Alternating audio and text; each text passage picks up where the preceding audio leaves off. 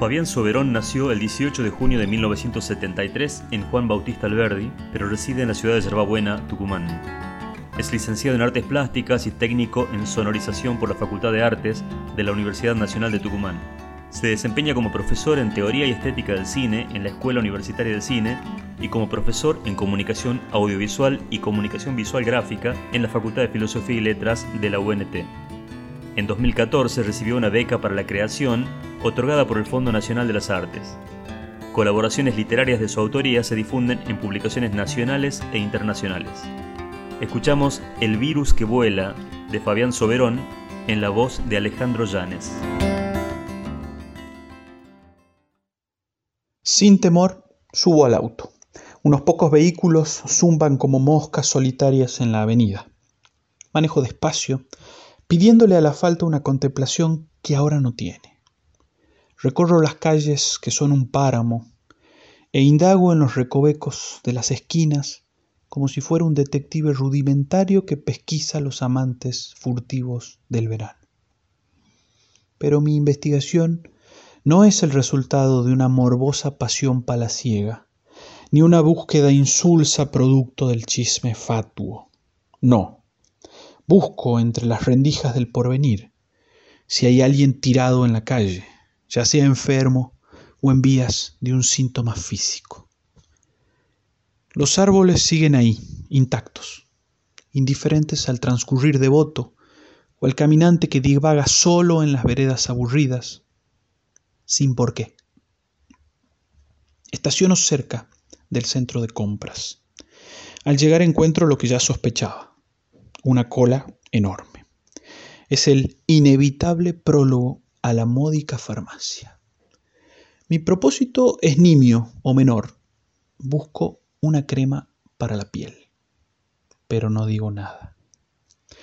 En la espera inútil una señora se baja de una moto. Un hombre grande, provisto de una barba hirsuta, conduce el vehículo de dos ruedas. La mujer, obesa y orgullosa de sus excesos, mueve lentamente sus piernas en la vereda limpia. Como estoy aburrido, no he traído ningún libro que atempera la espera, me dedico a seguir los pasos que esta señora realiza antes de colocarse en la cola a mi lado. Después sabré que se llama Edelmira y que tiene tres hijos en edad de trabajar, que están de vagos en la casa, mirando la tele o con el celular por horas ahora revisa una hojita blanca o un pedazo de papel que parece una receta. Rápidamente entra en diálogo, aunque yo no le he pedido nada. Me dice que está apurada y que esto del coronavirus es una macana porque no se puede hacer nada, ni salir a trabajar para juntar un manguito. Usted sabe, sigue la señora, que ahora el gobierno nos dará una ayuda. Eso es bueno, ¿no le parece? Lanza la pregunta en el aire y nadie le devuelve una respuesta.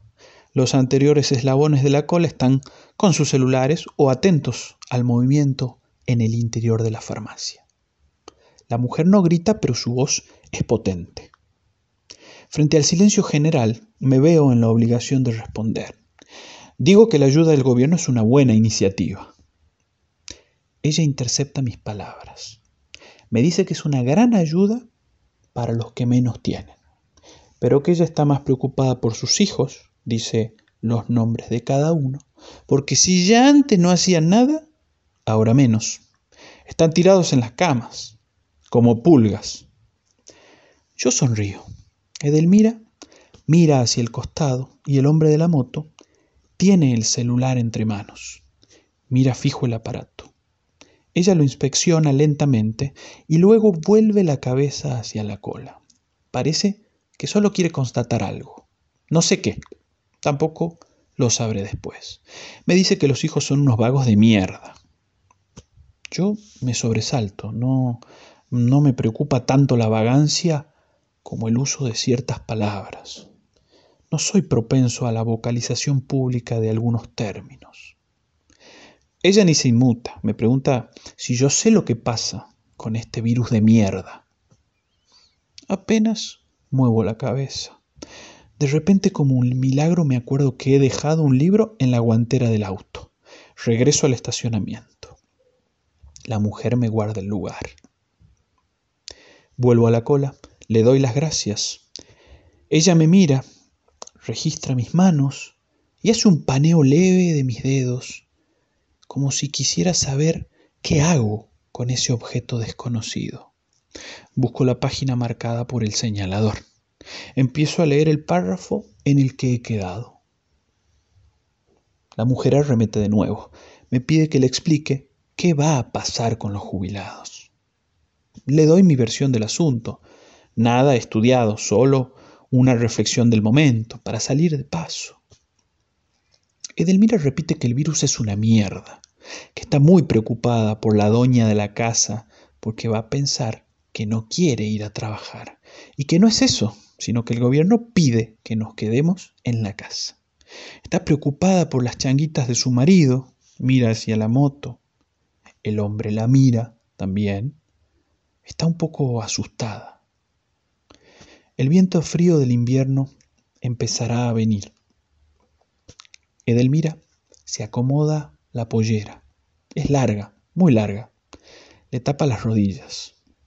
Saca un pañuelo y se seca la frente. La humedad en esta ciudad es una condena.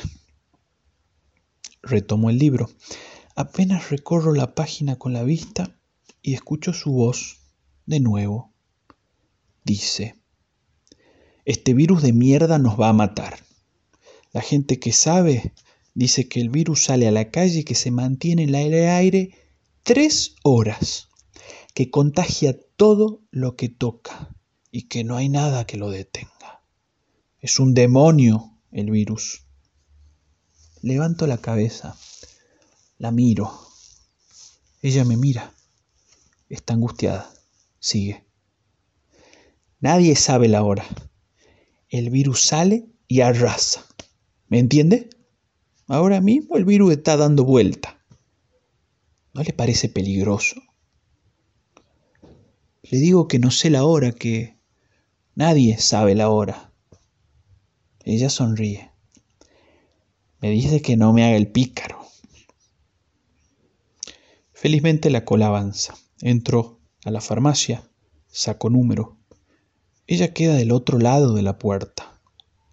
Me pregunta si sé a qué hora sale el virus. Tengo el número en la mano. Muevo los hombros, indicando que no tengo la respuesta. Claro, nadie sabe, pero el virus anda tres horas dando vuelta. Nos está matando el virus. Hago mal en salir. En la pantalla del televisor el presidente hace un anuncio. La pantalla me absorbe por un momento. Giro mi cabeza y la veo. Ella ha salido de la cola y camina en dirección a la moto. El hombre le hace una seña con la mano mientras la espera. Cuando Edelmira está a su lado, algo le dice. El hombre arranca el motor. Ella se sube. Se van. Pido mi crema para la piel. Pago y subo al auto raudamente. El virus está entre nosotros.